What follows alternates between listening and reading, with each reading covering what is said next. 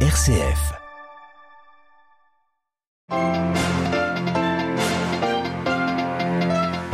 L'Alliance Atlantique s'agrandit ce mardi. Les chefs de la diplomatie de ses désormais 31 membres réunis au siège de l'OTAN à Bruxelles. L'organisation transatlantique formalise l'adhésion de la Finlande à laquelle Moscou promet déjà des contre-mesures. Allié historique contre la Chine, la stratégie entre les États-Unis et les Philippines s'affine dans l'Indo-Pacifique. Quatre nouvelles bases militaires sous drapeau américain vont y être déployées. Un péril pour la paix régionale selon Pékin où nous retrouvons notre correspondant. La politique migratoire entre le Maroc et l'Espagne considérablement renforcées depuis un an. Les arrivées illégales en territoire espagnol ont diminué de 30%, mais avec quelles conséquences en interne au Maroc? Reportage à Casablanca. Et puis quatre ans après le départ d'Abdelaziz Bouteflika de la présidence algérienne à la suite du mouvement de contestation inédit du Hirak, quelles espérances pour la population dans un pays qui a pris une toute autre dimension avec la guerre en Ukraine? Analyse à suivre. Radio Vatican, le journal Delphine Allaire. Bonjour, les ministres des Affaires étrangères de l'OTAN réunis en ce moment au siège de l'organisation à Bruxelles. Au menu des débats, un point crucial, la préparation du sommet de Vilnius en juillet, où les alliés devront décider de l'accélération de leurs dépenses de défense. Un changement géopolitique majeur sera ainsi acté face à la Russie, qui est aussi dans toutes les têtes ce mardi, alors que la Finlande adhère formellement à l'Alliance Atlantique après 30 ans de non-alignement. Bruxelles, Pierre Benazé. Ce mardi, la Turquie dépose formellement sa ratification du protocole d'accession de la Finlande à l'OTAN. Celle-ci dépose ensuite de son côté ses documents d'adhésion, devenant ainsi le 31e membre de l'Alliance Atlantique. Ce sera symbolisé par une cérémonie à 15h30 heure de Bruxelles où sera hissé le drapeau finlandais, la croix scandinave bleue sur fond blanc. Le symbole est en grande partie celui de la confrontation avec le Kremlin, car cette adhésion met fin à la neutralité finlandaise, adoptée en 1944 face à l'Union soviétique. L'invasion de l'Ukraine, affirmation de puissance géostratégique de Moscou, a eu l'effet contraire à celui qui était recherché, puisque la Russie partage maintenant 1340 km de nouvelles frontières avec un pays de l'OTAN, la Finlande étant désormais couverte par la protection mutuelle qu'offre l'article 5 du traité de l'Atlantique Nord. Dans la même logique, les Alliés débattront ce mardi de l'augmentation de leurs dépenses militaires à long terme, énième conséquence géostratégique de l'invasion de l'Ukraine. Pierre Benazet, Bruxelles. RFI pour Radio Vatican. L'élargissement de l'OTAN à la Finlande, une attente à la sécurité de la Russie, selon le Kremlin ce matin. Moscou promet à présent des contre-mesures comptant aussi renforcer les capacités militaires aux milliers de kilomètres de sa frontière avec la Finlande. Bras de fer entre la police et la justice en Suède, la Cour d'appel administrative de Stockholm vient d'annuler une décision de la police interdisant de brûler le Coran lors d'une manifestation. Elle considère que les menaces invoquées par la police suédoise pour interdire ces les autodafés devant les ambassades de Turquie et d'Irak ne sont pas suffisamment concrètes. Le renseignement suédois a arrêté ce matin cinq personnes suspectées de préparer un attentat terroriste en Suède en représailles justement à l'autodafé d'un Coran. Des réformes au point mort, c'est l'avis du Conseil de l'Europe sur la Géorgie. À la suite d'une visite de trois jours dans le pays du Caucase, les co-rapporteurs de l'Assemblée parlementaire de l'institution ne jugent pas suffisante l'avancée des réformes, notamment en matière de justice, de système électoral mais aussi de lutte pour la liberté de la presse et contre les oligarques, éloignant ainsi euh, la perspective de l'intégration européenne.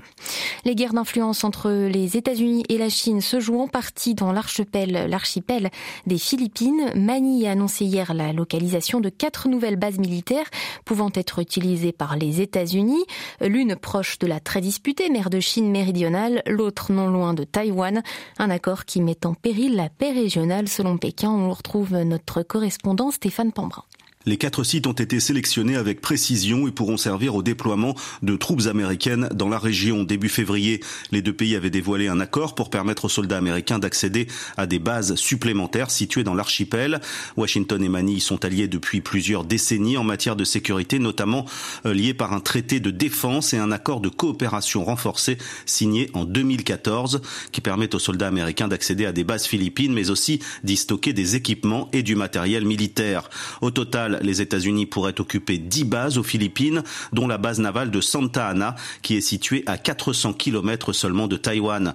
Le nouveau gouvernement philippin de Ferdinand Marcos Jr. souhaite renforcer son partenariat avec Washington, poussé par les revendications de Pékin à l'égard de Taïwan et la construction de bases chinoises en mer de Chine méridionale. Stéphane Pambrin à Pékin pour Radio Vatican.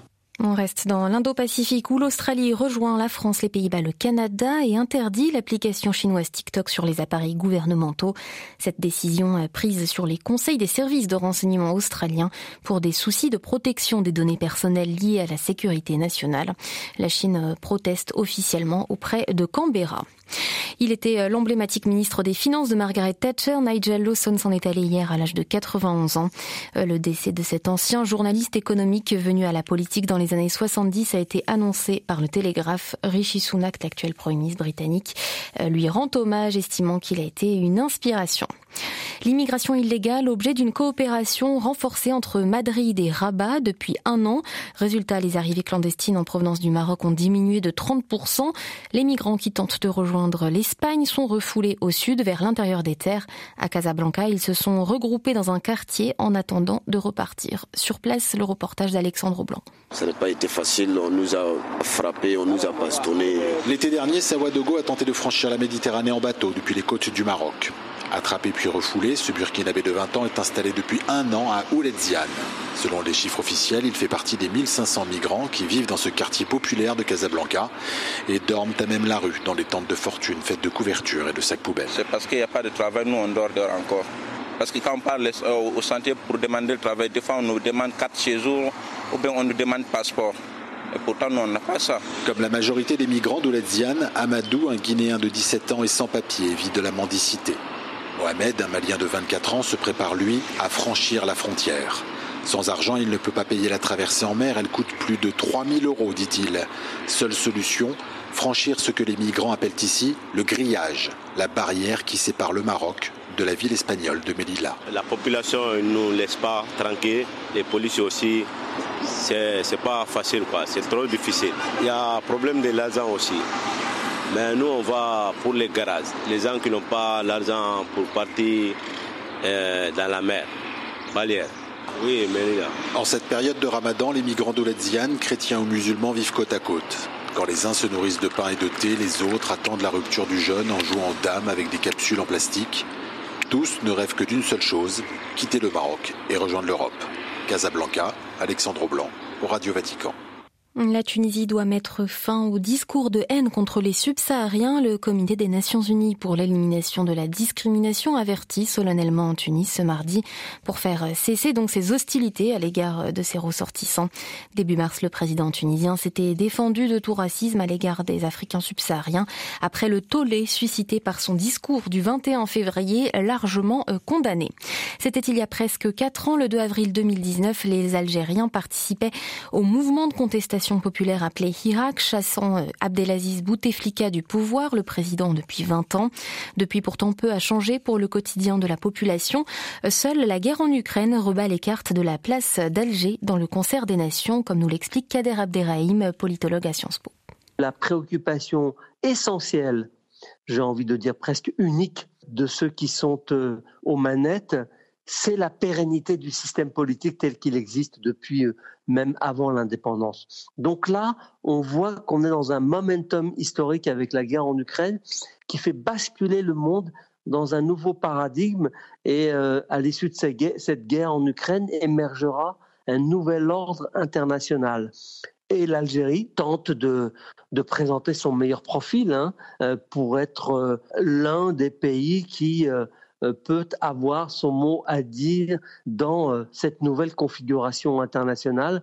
C'est un pays qui est très courtisé compte tenu de ses réserves en gaz, mais sans doute c'est pas suffisant. Et puis bon, il faut quand même aussi euh, raison garder parce que l'Algérie, c'est pas la Russie.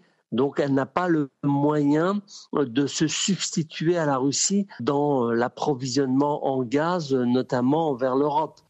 Des propos recueillis par Marine Henriot, le chef de l'État islamique responsable entre autres des attentats des 13 novembre 2015 à Paris et de Nice le 14 juillet 2016, tué cette nuit par les Américains en Syrie. Selon l'Observatoire syrien des droits de l'homme, c'est un drone qui a visé le djihadiste qui se trouvait dans la province d'Idleb. Ainsi se referme cette édition d'information. L'actualité sur les ondes de Radio Vatican revient à 18h heure de Rome. Elle vous sera présentée par Olivier Bonnel. Très belle journée.